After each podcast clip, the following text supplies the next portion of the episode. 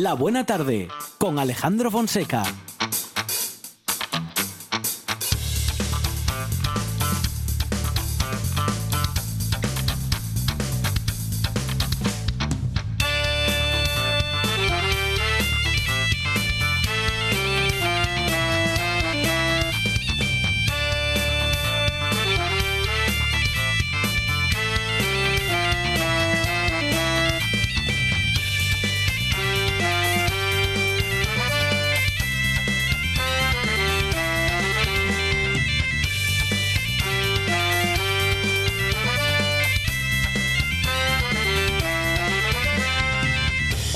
Buenas tardes, son las 4 y 8 minutos de la tarde y esta es la radio del Principado de Asturias.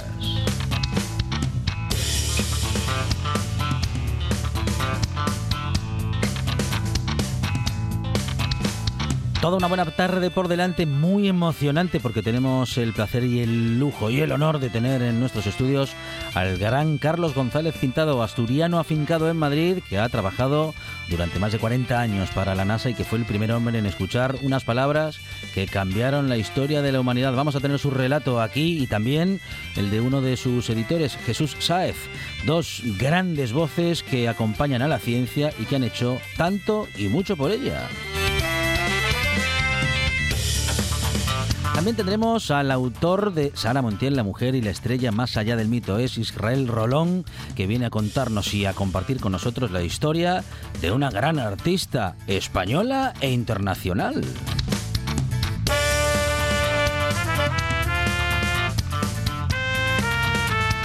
Son muchos y muchas las que ya saben que los jueves vienen eh, heavies porque Gonzalo García comparte con nosotros muchas y buenas canciones del heavy metal. Y es muy heavy también lo que sucede a veces con nuestros derechos como consumidores, por eso siempre estamos bien informados por la Unión de Consumidores de Asturias. Una vez más lo haremos y estaremos informados respecto de nuestros derechos como consumidores con Ana Belén Álvarez.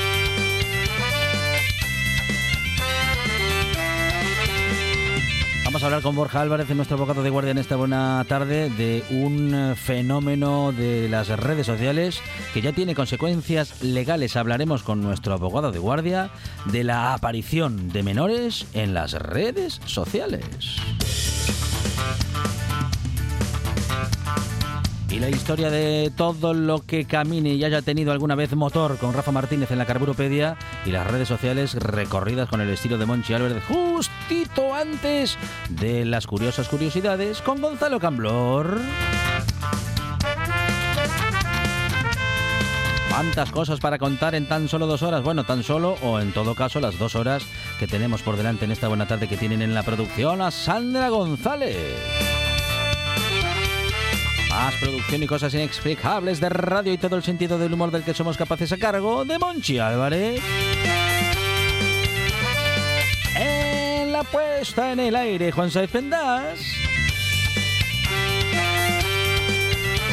la presentación, servidor Alejandro Fonseca, que estará contigo hasta las 6 en esto que se llama La Buena Tarde.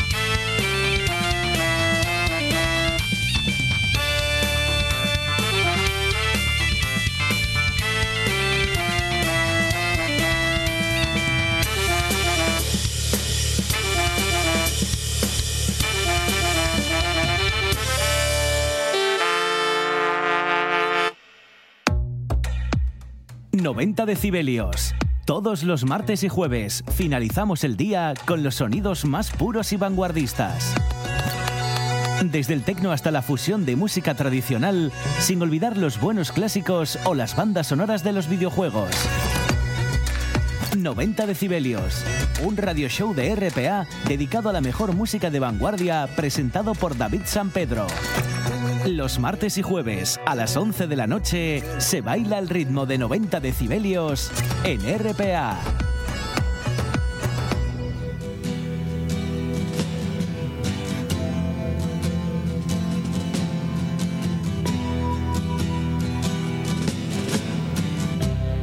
Ground control to.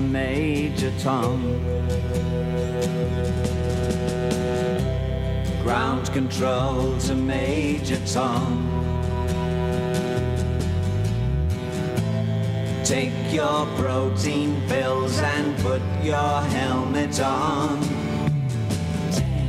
Ground control to Major Tom.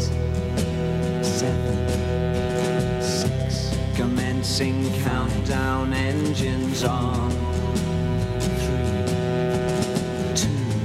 Check ignition and may God's love be with you.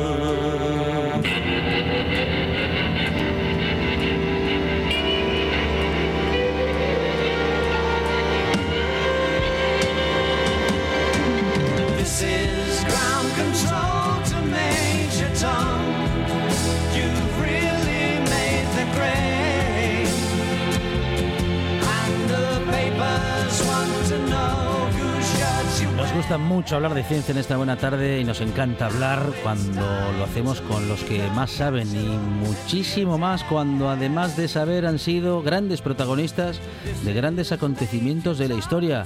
Con nosotros en persona en los estudios de esta buena tarde, alguien que ha sido y es amigo y colaborador de esta buena tarde como es el gran científico, el gran ingeniero de telecomunicaciones y buen amigo del programa, como decimos, eh, Carlos González Pintado con nosotros en Asturias. Carlos, ¿qué tal? Buenas tardes. Buenas tardes, encantado de estar aquí por fin. Ya era hora. Sí, sí, sí, sí. sí. Además por varios motivos. Primero porque vuelvo a mi tierra espiritual y segundo Mm, porque por fin os pongo cara. Bueno, eso es, eso es. Para nosotros también es un placer tenerte con nosotros, tenerte tan cerca, mm, de- después de haber sido durante muchísimos años, bueno, pues una voz ¿eh? en la, en- en- al otro lado del teléfono, en esta eh, buena tarde en la que hemos hablado contigo, bueno, pues de ciencia, de la luna y de tantas y tantas experiencias como has tenido, algunas de las cuales, bueno, vamos a recordar y vamos a compartir también, porque eh, nos acompaña también con Carlos González Pintado, Jesús Sáez. Jesús, ¿qué tal? Buenas tardes. Hola, buenas tardes Alejandro. Encantado de estar aquí y muy agradecido por dejarnos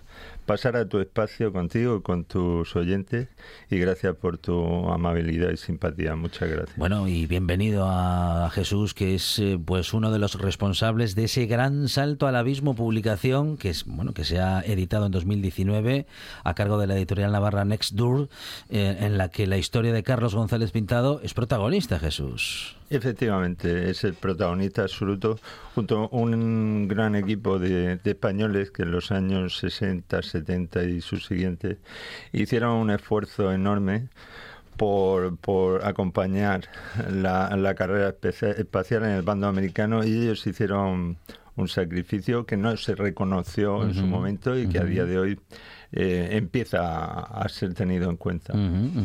Bueno, Carlos, lo hemos contado alguna vez, pero nos encanta recordar eh, esa historia, esos momentos y que tú en persona nos puedas contar que efectivamente tú has sido, porque sabe, hemos contado muchas veces eh, y quienes lo cuentan en medios de comunicación dicen, sin poner, sin personalizarlo, bueno, en España fuimos los primeros en escuchar ese audio, ese sonido que llegaba desde la luna que decía que bueno pues que estábamos poniendo pie en la luna aquella vieja frase que seguramente ahora recordaremos que tantas veces hemos repetido y nosotros que ya teníamos contacto contigo hacía muchos años decíamos sí sí sí sí lo escuchamos en España lo escuchó Carlos fue el primero en escucharlo porque el sonido desde aquí se transmitía hacia los Estados Unidos esto es así no Sí, sí, eso es correcto. Eh, La estación de Fresnedillas actuaba de relé entre las transmisiones de los astronautas y las transmisiones de los controladores de Houston.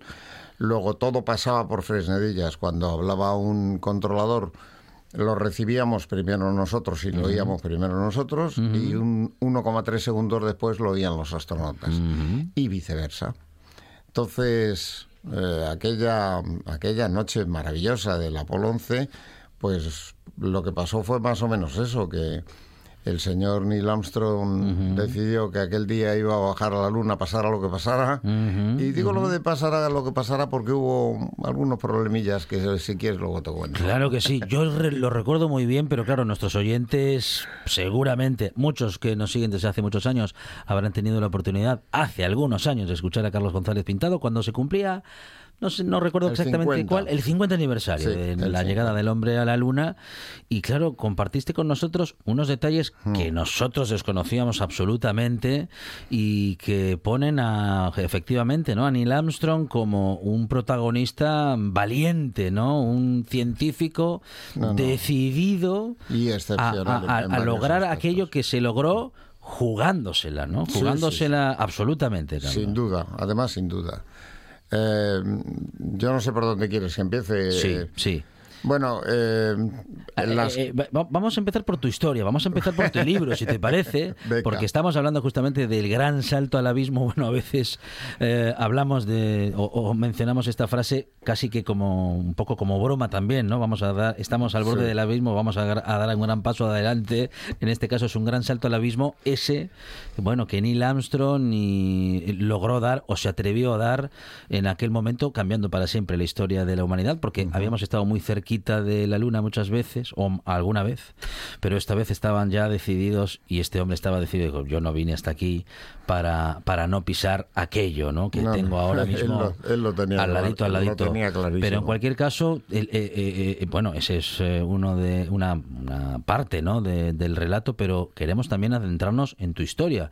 ¿Cómo, cómo te conviertes tú en hombre de ciencia? ¿Cómo te conviertes tú en, vamos a decir, en un, en un empleado de la NASA en España en, eh, en, en aquellos días? ¿Cómo llegas a que también llegaste Sí, de una de, de manera? Sí, sí, sí. sí, sí.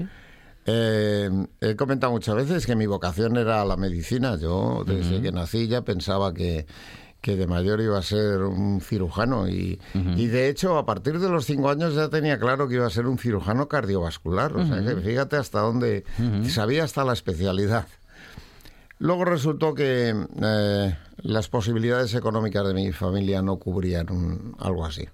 Y mi padre me dijo que, que era imposible, mm, con el dinero que teníamos, pues, costear una carrera como la carrera de medicina. Sobre todo porque ni siquiera podríamos pagar los libros. Entonces dije, bueno, pues telecomunicación. Dice, pues estamos en la misma. Digo, bueno, pues habrá que buscar algo que me permita trabajar y sacar un poco de dinero para poder hacer las dos cosas a la vez, estudiar y trabajar. Y con ello me, me apunté a un curso que daba Telefónica, que estaban en aquella época buscando técnicos para transmisiones. eh, pues se me dio de maravillas aquel número uno. eh, me fui a un radioenlace de 8.000 megaciclos.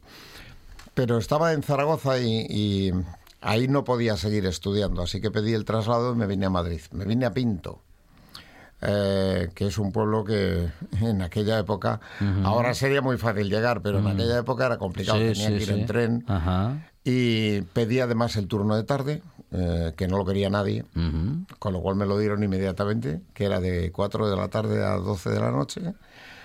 Y, y salía de la escuela con el bocadillo en la mano que me había hecho mi madre por la mañana, corriendo por la, por la calle comiendo el bocadillo para llegar a la estación de Atocha, coger el tren y llegar a Pinto antes de las 4. Y a las 12 de la noche, cuando terminaba mi trabajo, pues ya no había ni tren, ni autobús, ni nada de nada.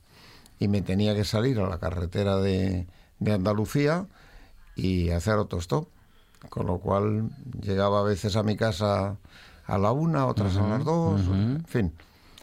Y así fueron los comienzos. Un día en, en uno de estos trayectos que hice hacia la estación de Atocha, pues vi un anuncio en un periódico que decía NASA eh, busca técnicos con buen conocimiento de inglés y con una base electrónica adecuada para eh, una estación que está construyendo en Robledo para el seguimiento de satélites. Y no le di mucho pensamiento al tema, pero luego con los días eh, dije, joder, si es que parece que, que este anuncio lo han hecho para mí. Y digo lo han hecho para mí porque yo acababa de venir de, de estar en Estados Unidos un año entero estudiando con una beca y había hecho el preuniversitario en Estados Unidos. Y hablaba un inglés, claro, maravilloso. Como además seguía trabajando en la escuela y estaba en Telefónica en, en transmisiones, pues mi base electrónica era muy buena. Y me presenté. Mm. Nada, Carlos González, tal, muy bien, encantado. Te vamos a llevar a la estación, te van a hacer unas entrevistas. Me llevaron a Robledo, Chabela. Me hicieron unas entrevistas. eh, mañana vete a la oficina de Madrid, a la calle Orense, y te contamos.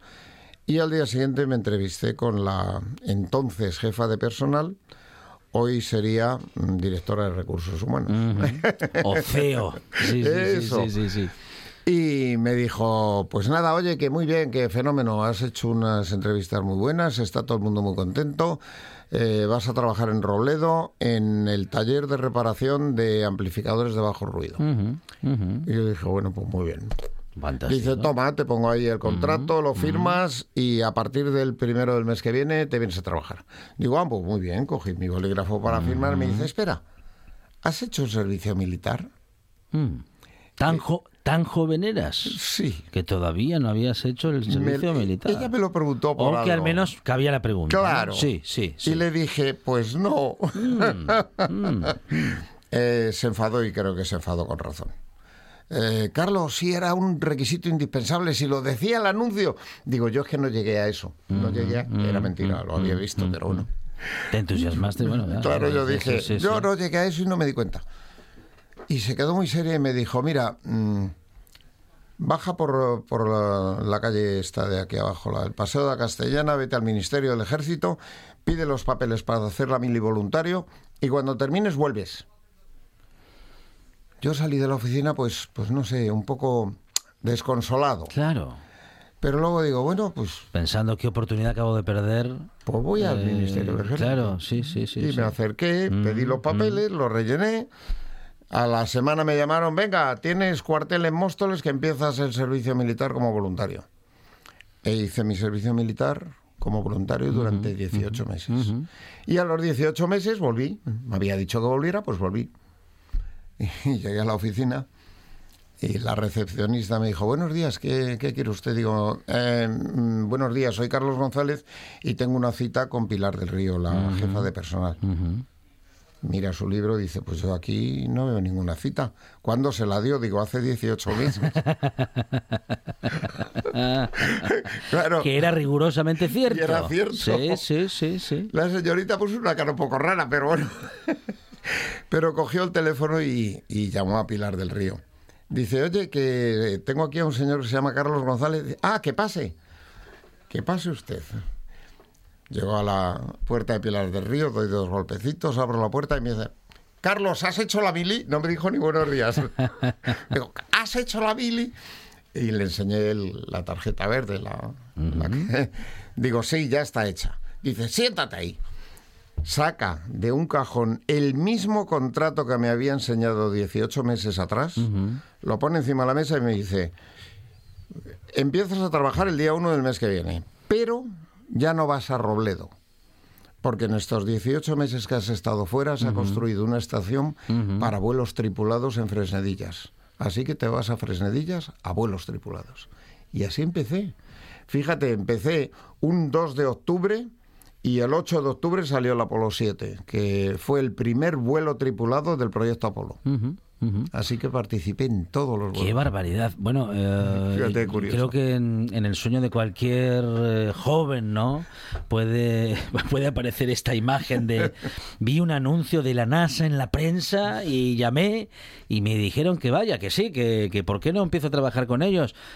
Vamos, que si no me lo cuentas aquí y ahora y no lo hubiese escuchado más de una vez, pues parece una historia de, pues de ficción, Pues sí, ¿no? pues sí, es cierto, parece una historia de ficción, pero así fue, Así fue, así fue. así fue.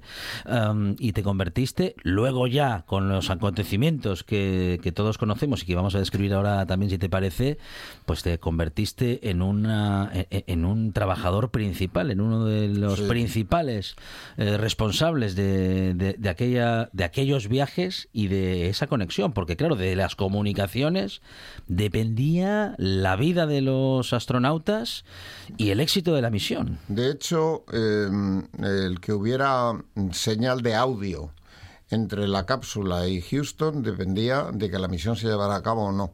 Es decir, si la cápsula bajando perdía el audio, aunque todas las indicaciones de toda la instrumentación fuera buena, se abortaba la misión y volvían. Entonces el audio era importantísimo. Y a mí en Robledo me habían contratado para, para reparar amplificadores, pero cuando fui a Frenedillas me dijeron, te vas a encargar de la sección de radiofrecuencia. así que receptores y transmisores. Así que cuando bajó el Apolo 11 yo estaba sentado delante de un receptor asegurándome de que aquello, aquella señal era buena, que no tenía ruido, que todo funcionaba bien. Los chavales que nos escuchen ahora, Cuando oyen lo de receptor, Claro. receptor de radio, piensan Sí, en una sí. maquinita muy sencillita con un botón que le das y busca la No, emisora no, no. solo. Eso, eso es un Pero- aparato enorme. Pero hace 60 años Sí, la, emisora la tenía que jugar a mano. Sí, sí, sí, sí. Sí, sí, sí. En fin, era un trabajo complicado y de mucha responsabilidad. Y, y de verdad, Alejandro, yo mm, estoy contentísimo con, con lo que me ha dado la vida en este trabajo. Y si lo pudiera repetir, lo repetiría segundo a segundo. Volvería a hacer exactamente lo mismo. ¿Qué le pasó a Neil Armstrong? ¿Por qué decíamos hace un momento que si no llega a ser por él, igual aquí estábamos contando ahora otra cosa? Bueno, Neil Armstrong eh, tenía claro que él quería mm, aterrizar en la Luna. Y lo- eh, bueno, a mí se me hizo claro ah, debido a las circunstancias. Eh, una vez que entran en, en órbita el módulo de mando y el módulo lunar, que están acoplados, pues eh, Houston les eh, comunica que están en la órbita adecuada, trayectoria adecuada, etcétera, etcétera, les dicen que pongan en marcha el módulo lunar. Lo que hacen es encender el módulo lunar, presurizarlo y abrir las escotillas que, permiten el paso entre uno y otro. Eh, Entonces Neil Armstrong y Buzz Aldrin se pasan al módulo lunar, ven que está todo bien, cierran las escotillas, juran por lo más sagrado que despresurizan el pequeño módulo que hay entre las dos cápsulas y a partir de ese momento dicen, pues adelante, desacoplaros. Y en el momento de desacoplarse, el módulo lunar salió disparado como si fuera el corcho de una botella de champán. Oh. Lo cual quiere decir que aquel ese modulito intermedio no se había despresurizado. Eh, consecuencias, pues mm, para los que entiendan un poco de física, como el módulo de mando era tenía muchísima más masa que el módulo lunar, apenas notó ninguna diferencia. Perdió quizá un pelín de velocidad, pero nada prácticamente. Pero el módulo lunar, que pesaba muy poco, pues salió despedido, se fue a 8 kilómetros de distancia y cogió una A velocidad 8 kilómetros de distancia. y cogió una velocidad un poquito mayor que la que debería de tener. Oh. Aún así, los de Houston dijeron, chicos, no pasa nada, eh, que Collins compruebe que, que está todo bien, que no hay ningún, que no aprecia ningún defecto, ningún. Collins se asomó a la ventanilla y dijo, no, no, las patas tienen buen aspecto, tiene todo buen aspecto, chicos, yo creo que estáis bien, yo creo que podéis bajar. Bueno, pues nada, venga, eh, adelante, vamos a iniciar el frenado. Ahora, para iniciar el frenado, lo que tienen que hacer es cambiar la posición espacial de la nave para poner el motor eh, de frente a la trayectoria. Y cuando giran la nave para hacer eso, en frenadillas perdemos la señal.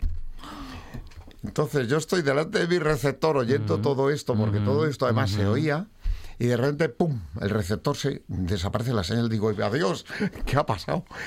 He perdido un receptor. El receptor 2 también había perdido la señal. El 3 también, y el 4 también. Digo, hostias, esto es un- una cosa un poco más seria. A ver si va a ser la antena. Pero claro, había al lado otros cuatro receptores mirando a la otra cápsula y esos seguían teniendo señal. Digo, ah, pues la antena no ha sido. Consecuencia, el módulo lunar ha tenido una catástrofe grande, claro, han dejado de transmitir. Y, y reconozco que aquello me produjo un bajón terrible, terrible. Eh, duró poco tiempo, gracias a Dios. Mira, lo que había pasado es que mm, para hacer esa misión habían diseñado una nueva antena. Una antena de alta ganancia supermoderna, maravillosa, automática, de manera que cuando la nave se ponía entre la antena y la Tierra, la propia antena se movía para evitar a la nave y seguir manteniendo la comunicación. Y alguien en la programación de ese automatismo mm, se equivocó. Ajá. Y en lugar de poner un más en un sitio puso un menos, o viceversa, y la antena hacía justo lo contrario. O sea que cuando la antena estaba bien apuntada mirando a la Tierra y se recibía una señal fenómena, se movía y se ponía detrás de la nave y perdíamos la Y señal. perdía señal, sí, sí, sí, sí. Entonces ahora te voy a decir por qué Armstrong aquel día quería bajar. Bueno, pues no tenemos señal de audio y claro, con la señal que hay entre el módulo lunar y el de mando no nos vale. Y Armstrong le dijo a Aldrin, pon la antena en manual y recupérame la señal con la Tierra. Aldrin puso la antena manual y ¡pum! La señal apareció en mis receptores. Digo, ¡ah, por fin! Respiré. Qué Yo alivio. reconozco que respiré en ese momento.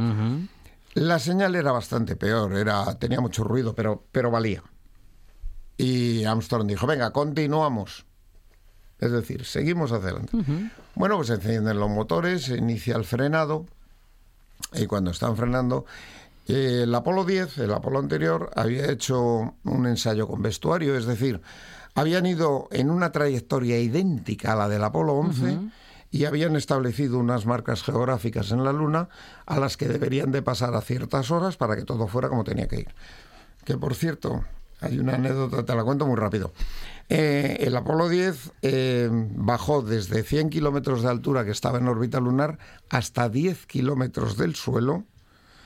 Ahí soltó el- la cápsula de, de aterrizaje y volvió a órbita lunar. Y claro, todos pensamos, joder, si yo estoy en el Apolo 10 y me bajo desde 100 kilómetros de altura y estoy a 10 kilómetros del suelo, yo poso la nave. Vale, pues NASA debió pensar también que, que alguien podía hacer eso y puso menos combustible de la cuenta ¡Oh! para que no, Para que no- para que no pudieran Para que aterrizar. no lo pudiesen hacer. para que no pudieran aterrizar. O sea que estaba todo previsto para el 11. Bueno, como llevaban un poco más de velocidad de la cuenta, se, eh, se percataron, nos apercibieron, de que pasaban por encima de las marcas que había establecido el Apolo 10 cuatro segundos antes de tiempo. Eh, los siguientes, eh, Houston. Ah, chicos, no os preocupéis, ya vemos que vais un poquito largo. Vale, vale, ¿qué, qué, qué significa ir largo? que, que- que- Pues- que recorrieron más distancia de la que Claro, necesitaban. pues que vais a aterrizar 8 kilómetros a- al oeste del Ajá, sitio previsto. ajá, Sí, sí, sí. Aproximadamente. Sí, sí. Bueno, pues aterrizamos a 8 kilómetros. Dice, ya, pero el problema es que a 8 kilómetros al sitio previsto no está cartografiado. Claro. A ver, Y no sabemos muy bien ¿qué va a haber ahí? qué va a haber ahí. Sí, sí, sí.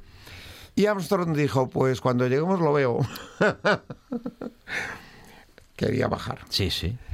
Siguen frenando y aparece la alarma 1202. Ujú. Una alarmita que enciende una luz roja intermitente. Houston, sí chicos, lo vemos, no pasa nada. Ya lo ha analizado nuestro experto en software y dice que el ordenador de a bordo está recibiendo tanta información que no es capaz de procesar todo en tiempo real y hay cosas que se le atrasan nada, un, un segundito y tal, pero no pasa nada. Si la alarma no se repite muchas veces, se repitió dos o tres veces más, pero bueno, eso no se consideró mucho. A nosotros siguió como era lógico. Y entonces aparece la alarma 1201. La 1201 no solo era una lucecita roja, es que además encendía intermitentemente un botón que decía abort, Era una alarma más seria. mucho más seria. Así que Neil dice, Houston, ah, sí chicos, sí, nos hemos dado cuenta, esto ya es más serio, porque claro, lo que pasa ahora es que el ordenador recibe tanta información que no es que haya cosas que las hace más tarde, es que hay cosas que no puede hacerlas. Y Armstrong dijo, ¿y la alternativa cuál es? Hombre, la alternativa es abortar. Dice, no, la otra alternativa. Mm. Dice, pues la otra alternativa es poner el ordenador en semiautomático para que tengáis información de, al- de altitud, de radar y de tal, y bajar la nave a mano. A mano. No hubo que decirle más. Se soltó las amarras, Soltó el cubata. agarró el joy- Cógeme el cubata. ¿eh? Sí, sí, sí, sí. agarró el joystick, le dijo Aldrin, tú ayúdame y vete dándome indicación de la velocidad vertical y de la horizontal y de tal, que esto lo bajo yo. Madre mía. Po- con- bueno, con alto riesgo Pues imagínate de tú. bajar, pero de, pos- de de luego a lo mejor Bueno. no poder regresar, ¿no? Eh, Bueno, eh, eh, sigo. que- que claro, la sí, cosa no sí. termina ahí. Sí, sí, sí, sí. sí. Eh, inicia el descenso. Y al cabo de un ratito de iniciar el descenso, imagínate cómo estábamos los que lo estábamos en la estación oyendo todo esto y diciendo, Neil, tío, o sea, nos tienes, no te digo dónde. Sí, sí, ¿Eh? sí, sí. Y oímos eh, 60 seconds. O sea, 60 segundos, no dijeron nada más y en la cápsula tampoco y todos sabíamos que eso significaba os quedan 60 segundos de combustible. De combustible, wow, wow, wow. Y Armstrong sigue bajando y ya encuentra un sitio y dice, no, esto tiene mucha pendiente, si puso la nave aquí igual vuelca. Efectivamente, luego se descubrió que eso era la ladera de un cráter, el cráter West. O sea que hizo bien en no pararse ahí. Me voy a buscar otro sitio, me voy a la derecha, se va a la derecha, aquí hay mucha roca, puedo romper una pata. Fit, eh, 30 seconds. Hmm. Y claro, nosotros ya saltamos en las sillas. Neil, tío, posa la nave, posa la que te quedan 30 segundos de combustible. Y en ese momento oímos por los altavoces Contact Light.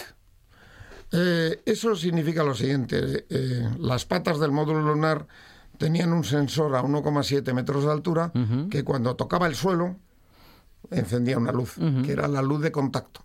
Y en ese momento había que apagar el motor y dejar que la nave cayera. Pues cuando él dijo Contact Light, aterrizó. Le quedaban 17 segundos de combustible Increíble. y aterrizó. Y dijo, Houston, aquí base de la tranquilidad, el águila ha aterrizado. Que eso fue lo que yo oí medio segundo antes que Houston y cuatro o cinco segundos antes que el resto del mundo. Más o menos.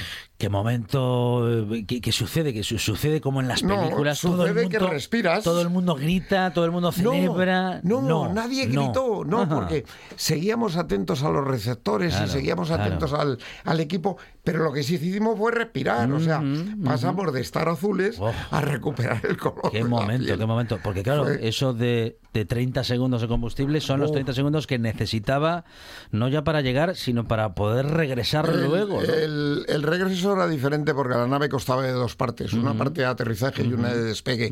Y la de despegue tenía un motor individualizado. O sea que hubieran sido capaces de quedarse sin combustible, soltar la parte de abajo y volver a... Pero no hubieran terminado Pero la no misión. terminado. Claro. claro, claro, claro.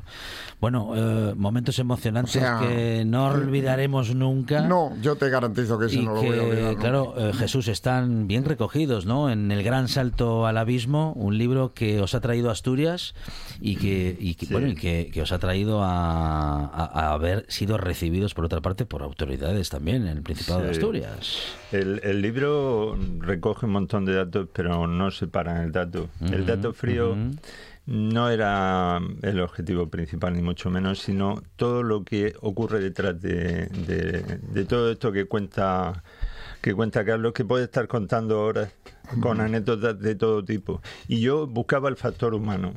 Yo buscaba las emociones, buscaba el miedo, buscaba el riesgo, que los astronautas sabían que se estaban jugando la vida en un alto porcentaje y a pesar de eso querían seguir para adelante. Y, y todas las emociones que se sentían allí arriba.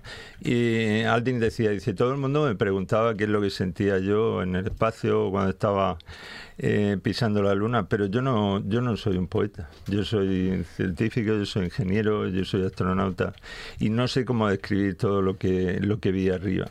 Sé lo que sentí, pero no sé expresarlo. Y lo que yo pretendía con el libro, aparte de poner en valor eh, todo lo que Carlos y sus compañeros hicieron en las estaciones españolas, era también eh, esa, esa sensación de decir, mm, ha merecido la pena, ha merecido la pena que todo el esfuerzo, no solo suyo, sino de la familia, etcétera, etcétera, ha salido adelante gracias al arrojo, al sacrificio. Eran turnos muy duros, había que preparar las misiones durante mucho tiempo antes, con unos eh, cambios de guardia constantes con sueño atrasado, con un cansancio. Y cuando preguntaba cómo consiguió Carlos el trabajo de esa manera, eh, había que pensar que estábamos en una carrera.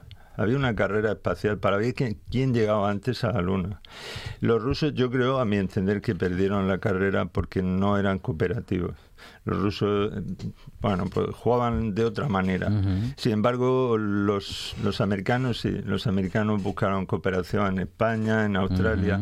El equipo que había a lo largo de todo el planeta era grandísimo.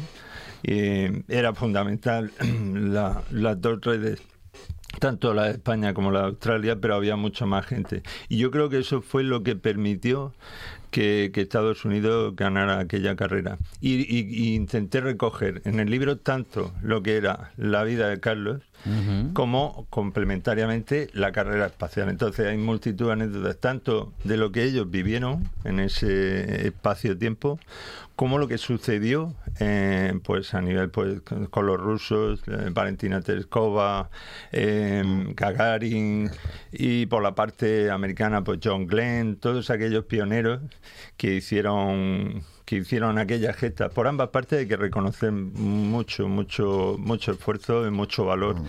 ganó pues el que mejores medios tenía, ya no solo a nivel técnico, sino a nivel también político, que permitió que aquello sucediera de aquella manera. Y eso lo explicáis y se explica muy bien en el libro Jesús, eh, donde tenemos, como dices, pues eh, una comprensión muy clara, ¿no? Y muy transversal de cuáles fueron las razones por las que se logró y por las que lo lograron quienes lo lograron. Correcto. Y también, eh, bueno, pues una reflexión, un poco pregunta, reflexión, Jesús, Mm, y hablando de los americanos también, si Carlos González Pintado fuese americano, hoy ya eh, Tom Hanks ya habría protagonizado una película dirigida por Steven Spielberg, ¿no? Es tremendo. Yo, eso... Digo, hablando, protagonizando, representando a, bueno, a Carlos González Pintado eh, porque, bueno, en fin, tenemos con nosotros a una persona que ha sido importante Correcto. en, este país, ¿no? Bueno, en fin, ha sido ese representante. Muchas veces en Asturias bromeamos, ¿no? Con aquello de, bueno, sí, sí, este trabajó en la NASA o trabaja en la NASA ah. porque, bueno, en fin, cuando, ¿eh? cuando hablamos de alguien que no tiene muchas luces, pero aquí tenemos a Carlos González Pintado, que de verdad ha estado allí. Este carne y hueso y está aquí con nosotros. Sí, yo lo escuché por primera vez creo que fue en el año 2017 o primero de 2018 y eran pocas de ciencia y en un principio, bueno, me atrapó su no solo su manera de contar, sino el contenido. Seguí escuchando más episodios y cada vez me parecía más alucinante todo lo que estaba contando. Y yo pensé, esto de él ya de conocerse, contacté con él a través del correo electrónico y él me decía, bueno, sí tengo una página web, pero ahí había muchos datos, etcétera, etcétera. Yo tenía otra visión del asunto y me citó. Me citó en Atocha, yo soy de Cartagena y me fui hasta la estación de Atocha.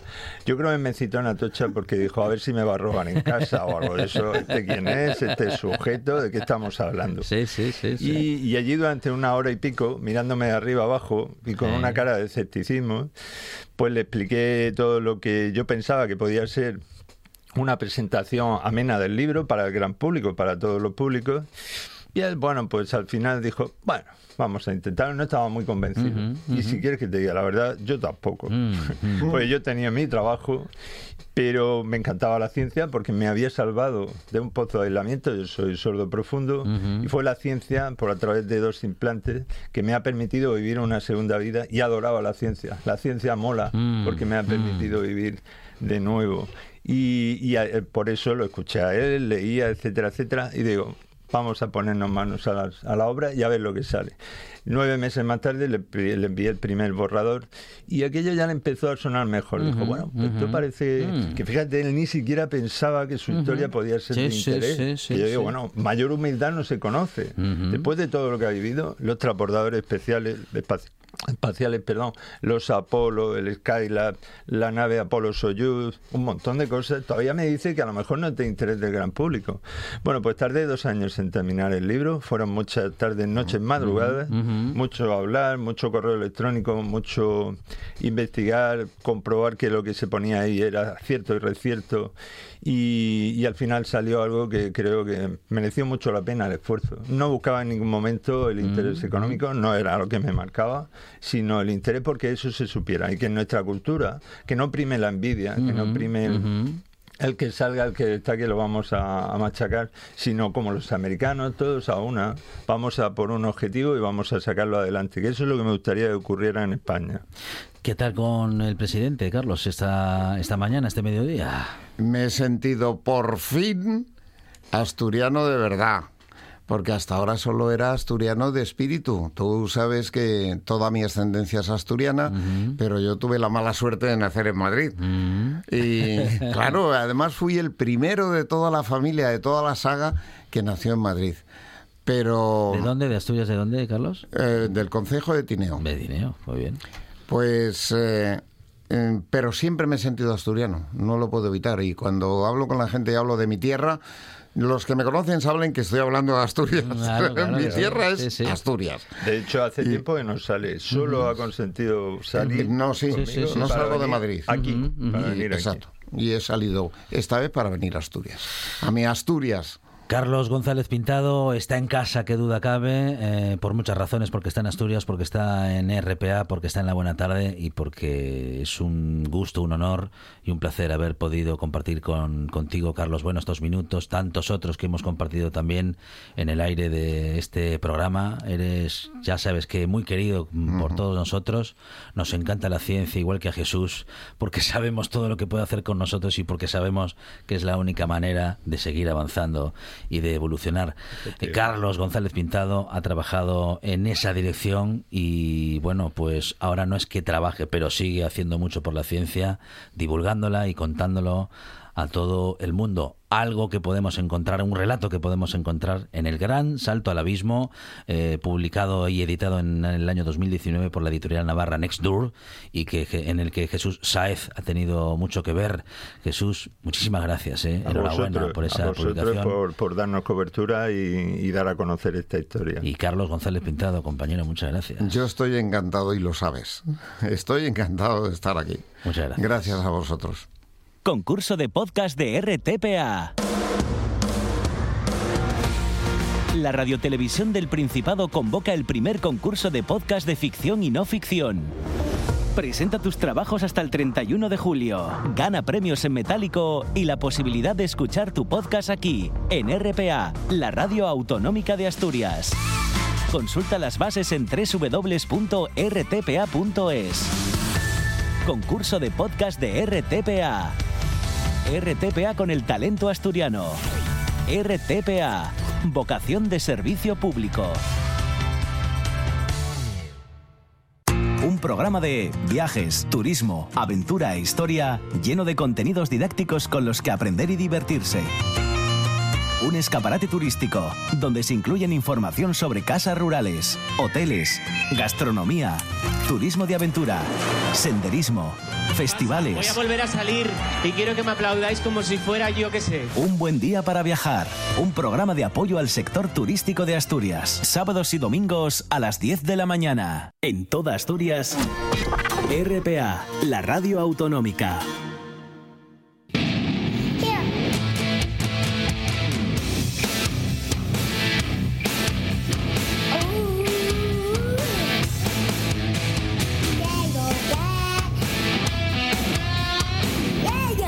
Jueves vienen heavies en esta buena tarde con Zalo 666. Zalo, ¿qué tal? Buenas tardes. Buenas tardes, encantado de estar aquí con todos vosotros de nuevo, trayendo un poco de música cañera, Muy bien. eh, un poco de, de- cosas más afiladas y cosas menos afiladas, pero relacionadas con el heavy metal y con el rock más duro, ¿no? Que, Sí, señor. que hay gente que igual los conoce. Desde aquí le lanzamos tres canciones habitualmente para conocer un poco más, si cabe, y descubrir incluso algún grupo que puedan desconocer. En, en el caso de alguna gente que sea un poco más entendida, siempre habrá algún grupo que igual intentamos de- dar a conocer. Y, y bueno, pues eh, hoy te traigo para abrir, celebrando que se cumplieron 41 años de un recopilatorio muy importante dentro de la música de este estilo el Metal Massacre, que en su primera edición hace 41 años se incluían a grupos como eh, Metallica. ¿eh? que todo el mundo conoce, pues ahí empezaba con su primera canción, eh, en un recopilatorio que en su primera versión eh, tenía un Hit the Lights primitivo que luego salió en el primer disco del grupo Kill Em All.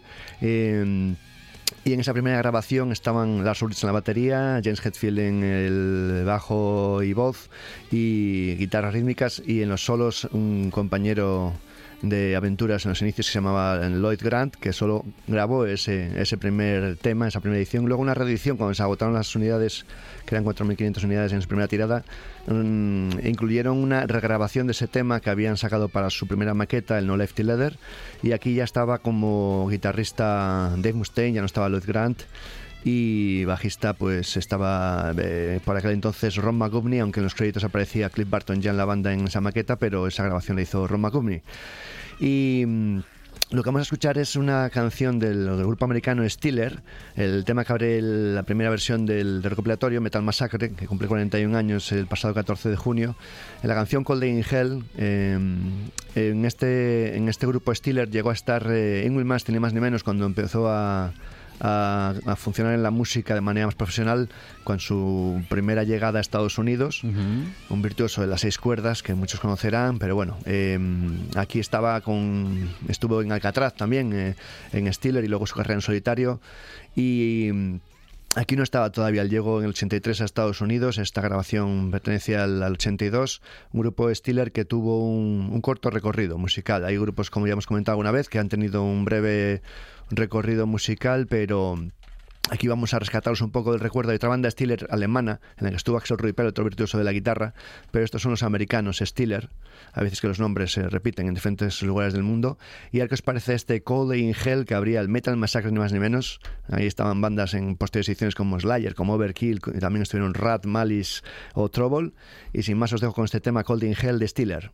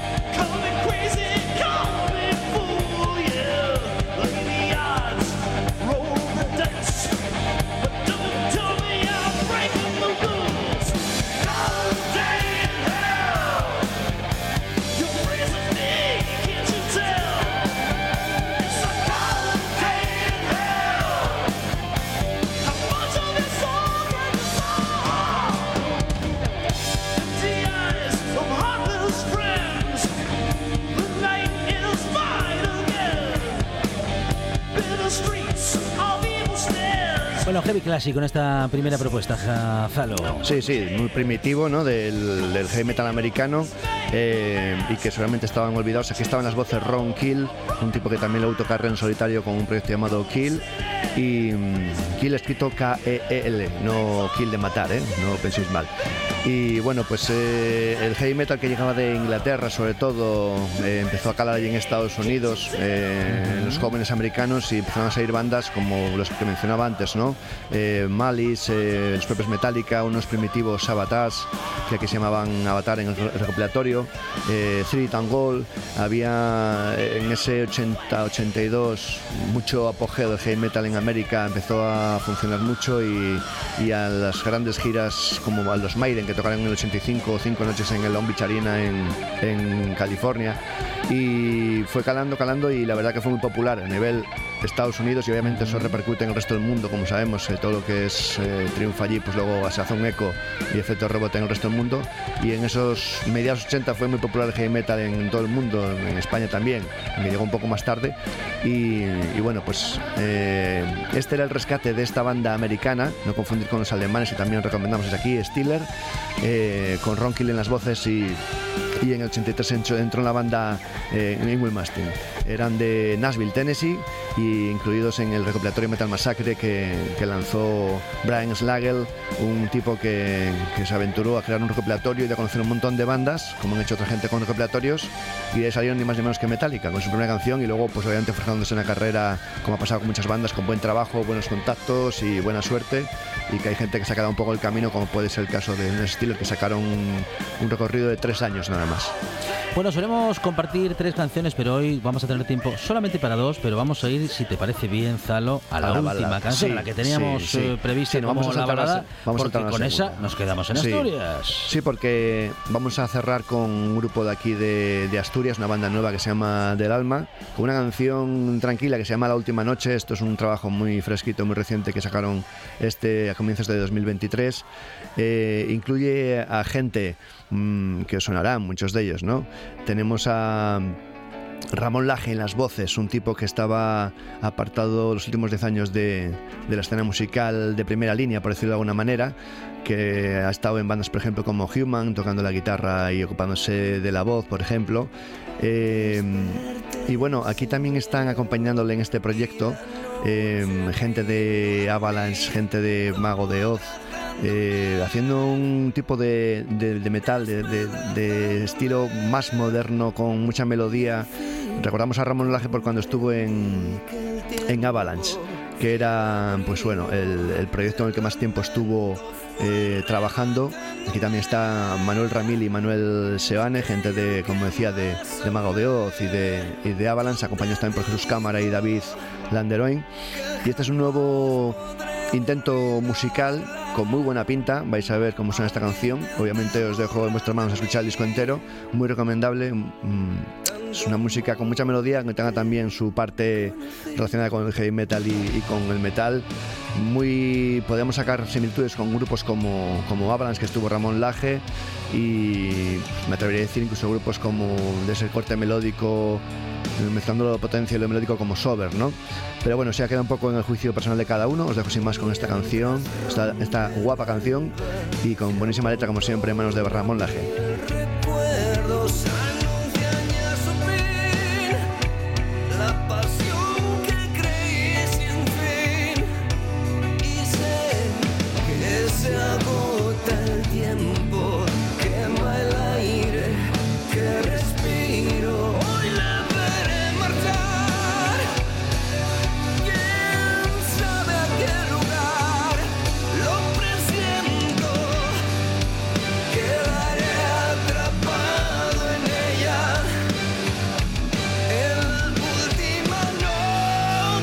Metal con Zalo 666 en esta buena tarde, Zalo. Muchas gracias. A ti por invitarme, a los siguientes por estar ahí y nada, que lo disfrutéis mucho.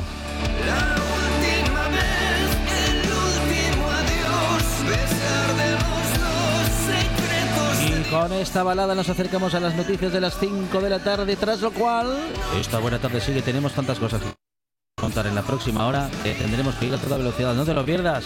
Vamos a contar muchas cosas, tendremos para ti, como siempre, buena compañía, buena música y buenas conversaciones.